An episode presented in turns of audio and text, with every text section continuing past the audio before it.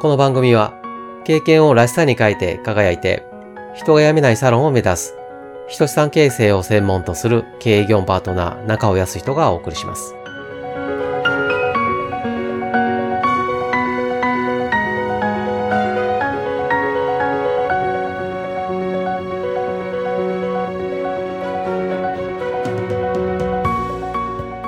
目の前にいる人が辞めることを前提に採用することはほとんどないと思います。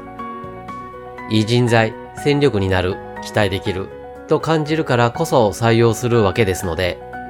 その時点で辞める時のことを考えないのは当然です。採用入り口、辞めることを出口に見立てると、多くの場合は入り口に重点を置きます。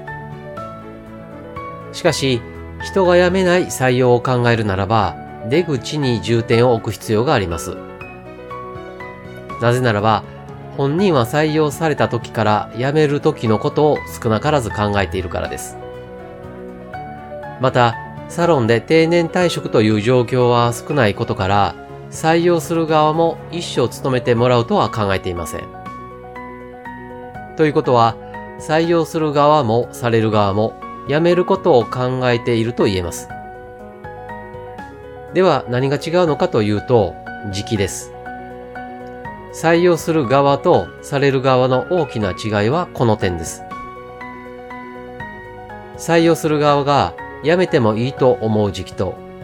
採用される側が辞めようと思う時期に致命的なズレがあるのです。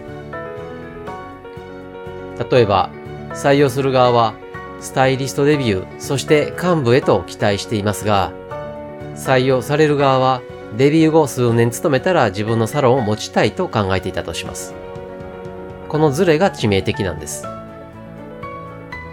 でも、辞める時期があらかじめ分かっていたらどうでしょうかあらかじめ分かっていれば対策が打てるので状況は変わります。時期のズレで起こる問題は事前の対策が打てないことです。人が辞めない採用とは、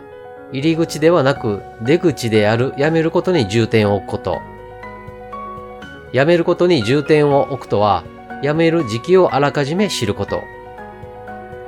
辞める時期をあらかじめ知るとは、事前に対策を打つこと。事前に対策を打つこととは、辞めない人材を見極めること。